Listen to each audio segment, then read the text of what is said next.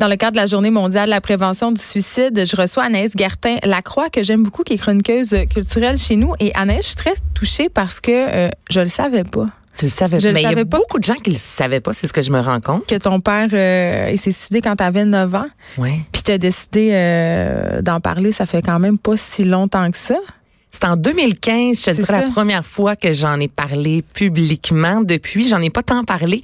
Et aujourd'hui, j'ai eu le besoin de le mettre sur les médias sociaux parce que c'est la première fois que je vis cette journée-là avec un petit garçon, Ouais. mon petit homme Albert. Donc, on dirait que j'ai vu ça complètement différemment ce matin. C'est la raison pour laquelle j'ai eu besoin, les peu de fois que euh, j'en parle sur les médias sociaux, c'est incroyable le nombre de commentaires, de courriels surtout que je reçois euh, de gens qui me disent avoir vécu ou être dans une période plus sombre.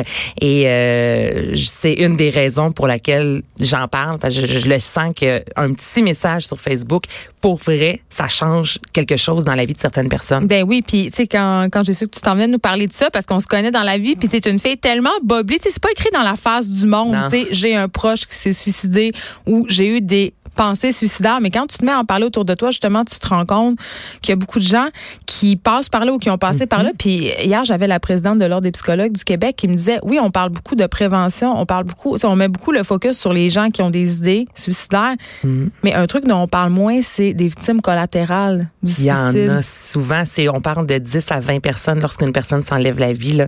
Donc, les proches autour, c'est minimum une dizaine, une vingtaine de personnes. On parle proches, là, pas nécessairement juste d'un collègue, là, mais vraiment qui vont avoir des dommages, euh, qui vont connaître ces dommages collatéraux-là. Et c'est une des raisons aussi pourquoi j'en ai parlé il y a quelques années. C'est souvent dans les médias, on voyait des parents qui allaient parler de leurs enfants qui s'enlèvent la vie. Ben, Et le documentaire d'Alexandre Taillefer. Exactement. Tu sais, là, je suis vraiment pas en train de dire qu'il y a pire et qu'il y en a pour qui c'est mieux, mais souvent, ce sont des parents qui parlent de leurs enfants. Euh, ce sont des femmes qui vont aller parler que leurs maris se sont enlevés la vie parce que la réalité, c'est qu'il y a beaucoup plus d'hommes que de femmes au Québec, entre autres, qui s'enlèvent la vie. On a rarement entendu parler des enfants qui, pour eux, peu importe l'âge, ben ton ta figure paternelle ou ta figure maternelle s'enlève la vie. Puis c'est rough quand t'es jeune. C'est c'est très difficile à encaisser. Puis tout au long de ton existence, ben à plusieurs reprises, tu vas commencer à réaliser certaines choses. Tu vas avoir des manques. Exemple, moi, si je me marie un jour, ben je vais marcher tout seul. Hein. Sur la liste, c'est des petits détails, mais c'est ça quand même. Et il y a pas beaucoup d'enfants qui en ont euh, qui en ont parlé. Même quand j'en ai parlé à quelques reprise. Pas qu'on m'a qu'on m'a conseillé de pas trop en parler, mais c'est un peu un mal perçu. On dirait qu'on aime plus lorsque c'est des parents qui parlent de leurs enfants. C'est bien bizarre. Mais parce que je pense que, puis on y reviendra, il y a cette idée d'abandon. Ouais. Euh, mais euh, bon, je veux qu'on se parle de cette journée-là parce que tu avais 9 ans. Est-ce que tu t'en rappelles? Je m'en rappelle, j'ai ma vision à moi. Lorsque j'en parle avec ma mère, elle a sa vision à elle et ma sœur a ses souvenirs à elle. Donc les trois, on a des souvenirs complètement différents. Euh, de ce que je me souviens, moi c'était un dimanche soir, on était, euh, j'avais un trophée de soccer. là. On avait gagné au soccer, puis le gros trophée, on se partage dans l'équipe. là. Si vous avez des enfants, vous connaissez cette réalité-là. Et je devais aller chercher mon trophée avec mon père, donc on a mangé toute la famille. Puis il me dit va dans le bain, Anna. Donc moi j'étais allée dans le bain, ma sœur jouait dans sa chambre, ma mère je pense qu'elle faisait la vaisselle et lui a s'est dit que c'était le meilleur moment pour fait qu'il était dans le sous-sol puis c'est enlevé la vie Mais j'ai de la misère à comprendre Ouais. parce qu'il savait que vous alliez le trouver. ben, il savait que c'était nous puis euh, Que ses enfants étaient dans la maison. Ouais. C'est particulier là. Puis il y avait, euh, j'avais une salle de jeu et c'est avec certains de, de mes jouets avec des cordes. Lui, c'est par pendaison. Tu sais. Donc euh, c'est tout ça. Donc c'est pour ça que je dis qu'on entend rarement parler les enfants, mais c'est c'est un choc parce qu'à 9 ans. Tout ce que tu sais, toi tu connais rien de la vie presque, mis à part que, que tout ton va père, c'est bien. ton héros. Exactement. Tu sais, puis là il y a la question de mon Dieu, est-ce que c'est parce qu'il m'aime pas assez?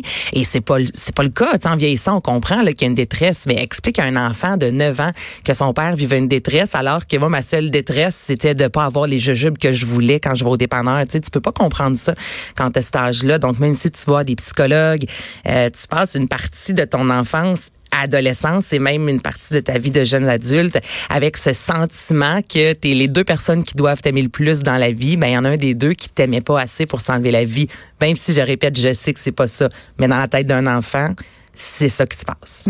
Tu t'es senti abandonné? Ben, tu te sens abandonné, c'est sûr, c'est sûr et certain. Puis tu comprends pas pourquoi il a fait ça, puis pourquoi il a fait ça à ta mère, puis t'es fâché contre ta mère. Puis là, si ta mère arrive avec un chum, ben, tu dis qu'elle a oublié ton père là-dedans. Puis à un certain moment, en vieillissant encore là, tu te rends compte que ça reste une femme à la base, que c'était une épouse, mais aussi... euh, une femme qui a des besoins. Donc, Et puis elle s'est retrouvée du jour au lendemain avec deux enfants, euh, pas de réponse. Puis elle t'a pas dit d'ailleurs, je pense, euh, parce que je lisais l'article dans le Journal de Montréal où tu en parlais, tu disais qu'au début, elle vous a pas dit que votre père s'était suicidé. Non, c'était une crise cardiaque au début parce qu'elle savait pas comment nous le dire. Puis on est allé voir un, psychologue. Tu sais, quand je t'ai dit qu'il me me manque des bouts. Mes grands-parents sont venus vivre chez moi pendant deux ou trois mois. Je n'ai aucun souvenir de mes grands-parents qui sont chez moi, tu sais, pour vous montrer à quel point là, le, cerveau des fois efface euh, certaines choses. Puis c'est ça. Au début, c'était une crise cardiaque, puis à un certain moment chez euh, la psychologue, c'est là qu'ils m'ont dit que mon père s'est enlevé la vie. Puis je me rappelle que je les regarde. Dit?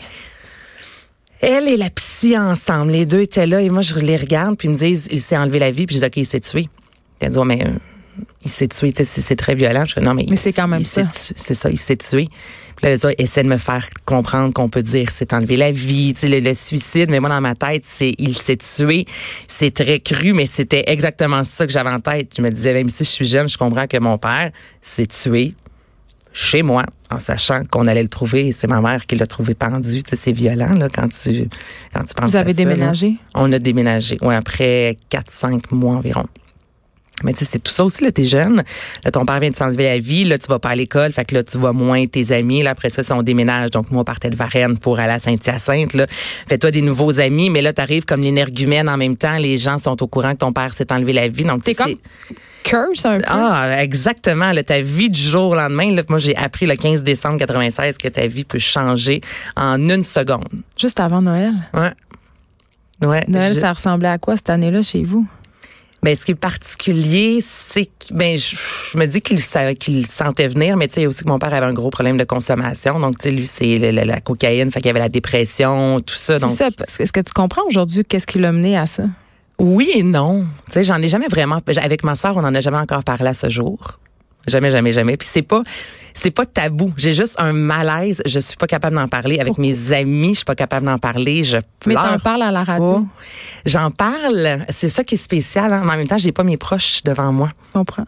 C'est ça. Fait que devant ma mère, devant ma soeur, mais en même temps, c'est que tu es un groupe de quatre. Là, on se retrouve trois ça devient, on est ensemble, on est un noyau, mais en même temps, c'est un peu chacun pour soi. Parce que, tu sais, je voulais pas pleurer parce que tu veux pas montrer à ta mère que tu es triste.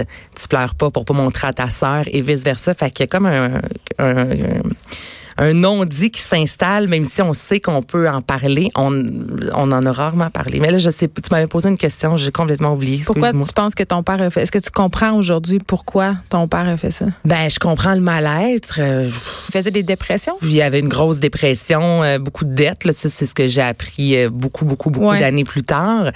Mais tu sais, c'est une autre époque là. Tu sais, j'en ai 32, j'avais 9 ans. Là, on parle du suicide maintenant, mais quand j'étais jeune, on n'en parlait pas pas tant que ça. Ben on je trouve qu'on en parle plus, mais je trouve encore qu'on on est frileux sur dire le mot, dire, on dit jamais comment. On peut pas. C'est ça, parce que, mais on en parlera tantôt, c'est ça. on n'a pas le droit. Et ça, je trouve ça, franchement calme. Ben, c'est ça, je trouve ça un peu bizarre. Euh, donc, c'est ça, ton père, ton père était dépressif, tu l'as compris plus tard, ta mère t'expliquait des choses parce qu'évidemment, à 9 ans, on s'entend que puis je comprends, là, t'es une maman, j'en suis une aussi. Il y a des choses que tu peux pas dire à ton enfant à, à 9 ans. Ben, et puis même si elle me l'avait dit, j'aurais pas compris. J'aurais pas, j'aurais pas compris. Et là, à 32, il y a des choses que je vais comprendre à 40 ans, tu sais. Jean-Philippe. s'est suicidé quand il avait 40 ans. Il avait 39. Ouais. Jean-Philippe, mon chum, vient d'avoir 36. Et ah, t'es-tu hyper vigilante?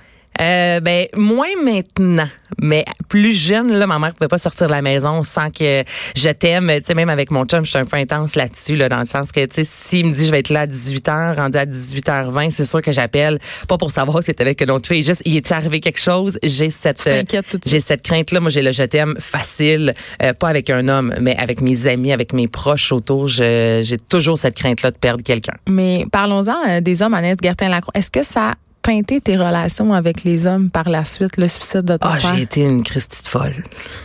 Totalement. Ah j'étais fâchée, ouais. Étrangement, ma sœur, elle a eu un homme après que mon père se soit suicidé dans sa vie pendant 16 ans. Il s'est accroché à un garçon. C'était lui.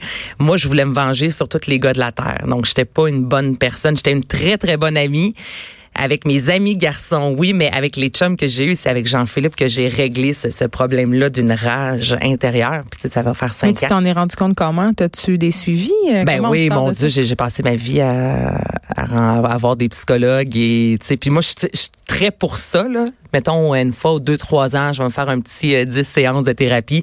Ça me fait du bien, puis j'ai vraiment... Comme un grand ménage. Comme un, grand ménage, et j'ai vraiment appris à canaliser... Euh, toute ma frustration, je te dirais. Mais tu sais, l'adolescence, ça a été énormément de, drogue, énormément d'alcool.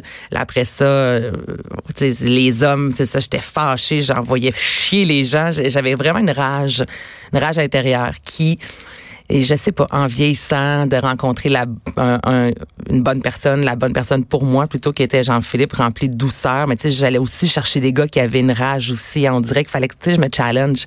C'est plus facile, là, quand t'as une agressivité en toi, des fois, d'avoir quelqu'un qui est comme toi. Puis avec Jean-Philippe, j'ai appris la douceur dans la vie, mais ça m'a vraiment pris, euh, ça m'a pris du temps.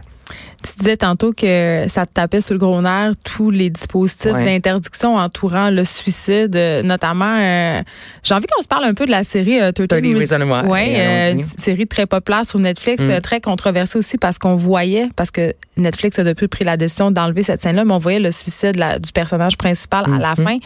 fin. toi, t'es es où hein, par rapport à tout ça? Mais ben, je t'ai déjà entendu, toi, dire que t'étais contente qu'il ait enlevé cette scène-là pour tes enfants. Et ça, je le comprends. Mais, moi, j'ai pas tout le temps le goût d'être à côté. non, mais c'est ça, ça, reste une scène très violente. Mais tu vois, moi, je trouvais que c'est la scène la plus importante. Pourquoi? De toute la série parce que pour les plus jeunes, surtout les ados, j'ai travaillé en intervention dans les écoles secondaires, tu sais, quand on parle là, de le suicide comme dans cette série-là, on fait l'éloge de la personne morte et on la glorifie. Et tout au long de la série, les gens s'ennuient d'elle. Puis à l'école, devant la case, on met les fleurs et il y a vraiment une glorification, on dirait, de, de, Mais d'elle, de, une, romantisation. Exactement, d'elle, de, de l'acte qu'elle a fait. Et quelqu'un qui s'enlève la vie, c'est pas beau. Tu sais, moi, quand je pense à mon père à ce, jour, oui, j'ai les images de, de mon père quand on joue et tout ça. Oui, je l'ai vu. Mais l'image que j'ai le plus, moi, c'est mon père pendu dans mon sous-sol. Et pour avoir des amis que leur sœur s'est enlevé la vie euh, dans une voiture par euh, asphyxie. L'image avec le monoxyde de carbone. Et voilà, avec l'image que, qu'ils ont lorsqu'ils pensent à leur sœur, avant de l'imaginer euh, aller chercher des grenouilles puis aller jouer au golf, peu importe, c'est elle dans la voiture. C'est pas beau quelqu'un qui s'enlève la vie. Donc, Mais pourquoi tu penses que ça peut être utile, cette image-là, que les gens la ben, voient? parce que ça peut choquer pour un jeune, des fois, justement, qui voit juste l'image de, oh mon Dieu, les gens vont s'ennuyer de moi. pendant quelques mois, même pas, on va parler de toi, mais après ça, pas que tu tombes dans l'oubli, mais les gens qui t'aiment réellement vont te garder dans leur cœur, les autres vont continuer à vivre et les gens qui t'aiment réellement vont avoir une image de toi qui vont leur revenir en tête pour le restant de leur jour et c'est toi, exemple, dans le bain, qui s'est ouverte les veines. Et je trouvais que cette image-là est importante pour montrer à quelqu'un qui pense ou qui trouve ça hot de le faire ou peu importe que c'est pas beau, c'est pas une belle image et c'est ça que tu t'en vas faire parce qu'on les voit jamais ces images-là parce qu'on n'a pas le droit. Ton fils il y a un an? Ouais à partir de quel âge, probablement, tu vas peut-être y raconter ton histoire, mais à quel âge on commence à parler de suicide à des enfants? Parce que c'est quand même un sujet très aucune idée à quel âge qu'on... Parce que je parlais avec une psychologue l'autre fois, puis elle disait, tu on le voit maintenant dans les écoles, euh, les jeunes font plus de dépression, mm-hmm. euh, ils ont accès à plus d'informations, donc ils ont des discours de mort, des discours suicidaires, même s'ils comprennent pas tout le temps. Donc, tu sais, je sais pas, moi, c'est une question que je me pose comme mère, à quel âge? Mais là, souvent, là, on va nous dire, si vous en parlez, vous allez leur mettre ça dans la tête. C'est ça, on Moi, dirait que ça, je trouve ça totalement stupide, au même titre que les troubles alimentaires. C'est pas parce que tu parles à quelqu'un que la personne va devenir, exemple, boulimique ou anorexique. On a mm. aussi, c'est dans notre ADN, on a une prédisposition à ça. Puis si c'est pas toi qui en parles, ça va être quelqu'un d'autre. Donc, aussi bien en, en parler avec ton enfant et choisir les mots. Albert, je sais pas à quel âge, mais je tu sais, avant qu'il y ait une compréhension de la mort, parce que je parlais avec ma fille l'autre fois, euh, elle, a 9 ans, puis elle, elle comprend pas le, la mort, c'est pour toujours. Tu sais? Je comprends. il y a l'enfant, j'ai un ami qui s'est tué dans son un accident d'avion, puis son fils il avait 4 ans, puis il a demandé à sa mère pourquoi elle réparait pas à l'hôpital. Tu sais, l'idée de la mort, de la ben, permanence. Puis je pense que même chez les adolescents, puis moi j'ai un, ami qui s'est suicidé quand j'étais, m'en fait mon chum s'est suicidé quand j'avais 15 ans.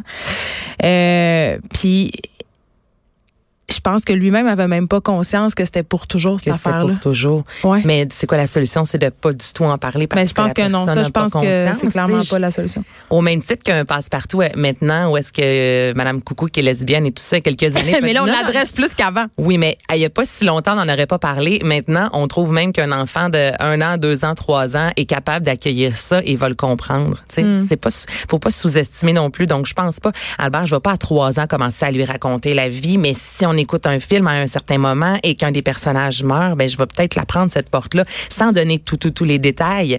Mais j'ai pas envie de l'élever dans un monde où il y a juste des, euh, des, des pluches puis des petits Si bonhommes on en parle, ils vont avoir tendance à demander de l'aide s'ils en ont besoin. Ben, j'ose espérer que oui, et c'est pour ça des fois qu'il y a des scènes qui peuvent paraître choquantes, mais je crois sincèrement que ces scènes-là sont importantes Fait que parce ça mène dans des discussions peut-être. ben c'est ça, sinon on n'en parle pas, puis on, on peut rien dire presque. Est-ce que tu as pardonné à ton père aujourd'hui?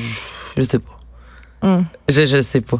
Quand j'ai dit j'avais fait une courte vidéo puis j'ai dit que j'ai pas pardonné le nombre de messages que je me suis fait envoyer de faut que tu lui pardonnes mais Très judéo-chrétien, ça. Juste gage, pardonner pas pardonner. J'ai appris à vivre avec. Ouais. Des journées euh, j'étais en beau joie le vert, d'autres journées ça va bien puis je pense que ça va être comme ça pour le restant de mes jours, tu sais, je pense pas vraiment que me dire je lui ai pardonné à 100%, ma vie va soudainement prendre un nouveau sens là. Mais tu vas continuer à t'impliquer auprès de l'Association québécoise de prévention du suicide. Je vais continuer. Je veux juste dire avant euh, qu'on aille à la pause que si vous avez besoin d'aide ou si vous avez un proche qui a besoin d'aide, vous pouvez appeler au 1866 277 35 53. C'est un service confidentiel et gratuit. Il y a des gens 24 heures sur 24 et 7 jours sur 7 pour répondre, pour vous répondre ou pour répondre à des questions si vous avez des questions pour un de vos proches. On s'arrête un instant. Merci Anaïs Gertin-Lacroix. plaisir. Vraiment, merci de ta générosité. Merci. De 13 à 15, les effrontés.